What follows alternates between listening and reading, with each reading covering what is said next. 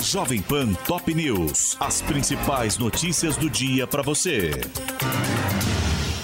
Olá! Aqui é Paulo Edson Fiore e estas são as principais notícias de hoje. Lula sanciona orçamento com veto de 5 bilhões e 600 milhões de reais em emendas de comissão. Mesmo com o corte, haverá recorde de recursos para os pedidos de parlamentares e o presidente manteve o fundo eleitoral de quase 5 bilhões de reais para a campanha municipal. O governo também anunciou um pacote de 300 bilhões de reais para financiar o setor industrial. Segundo o presidente do BNDES, Aloísio Mercadante, o programa Nova Indústria Brasil prevê financiamentos e subsídios ao setor até 2026, incluindo o agronegócio. Governador de Roraima tem mandato cassado pela terceira vez no TRE. Agora, além de práticas vedadas em programas públicos, Antônio Denário foi condenado também por abuso de poder político e econômico, mas ainda cabe recurso e ele segue no cargo. Lula oficializa a nomeação de Ricardo Lewandowski para o Ministério da Justiça e Segurança Pública. O ato foi publicado no Diário Oficial da União e o novo ministro assume em 1 de fevereiro no lugar de Flávio Dino, que será empossado no Supremo Tribunal Federal. Após bote de indígena, Sônia Guajajara defende demarcação em fazenda no sul da Bahia. A ministra dos Povos Originários lidera a comitiva para acompanhar o conflito entre fazendeiros e pataxós na cidade de Pau Brasil e afirmou que é preciso uma correção na área demarcada.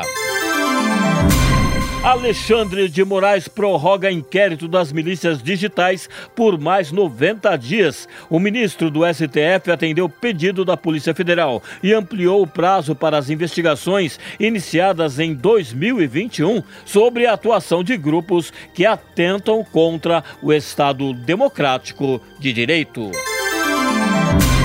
Silvio Costa Filho diz que Lula vai se reunir com empresas aéreas nesta semana. Segundo o ministro de Portos e Aeroportos, a intenção é discutir formas de ajudar as companhias a superar o mau momento econômico vivido pelo setor no Brasil.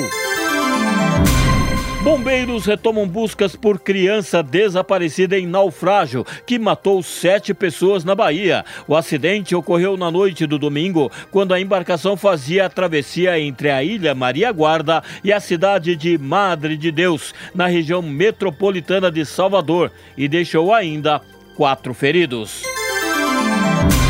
Tarcísio de Freitas recua e fala em possível ampliação no uso de câmeras corporais pela PM de São Paulo. O governador, que havia questionado a eficácia dos equipamentos, sinalizou que eles devem fazer parte do projeto Muralha Paulista, que prevê investimentos em tecnologia e monitoramento.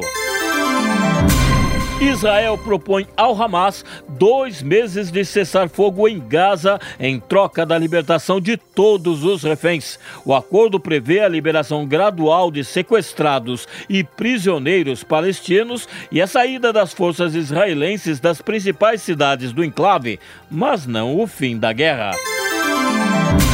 Suprema Corte dos Estados Unidos decide a favor de Joe Biden em disputa com o Texas. Pela decisão, agentes que fazem a patrulha na fronteira poderão retirar os arames farpados instalados por funcionários do governo do estado na divisa do país com o México. Pela Copa São Paulo, o Corinthians vence o Novo Horizontino por 3 a 0 e vai decidir o título na quinta-feira com o Cruzeiro, que eliminou o Flamengo por 2 a 1.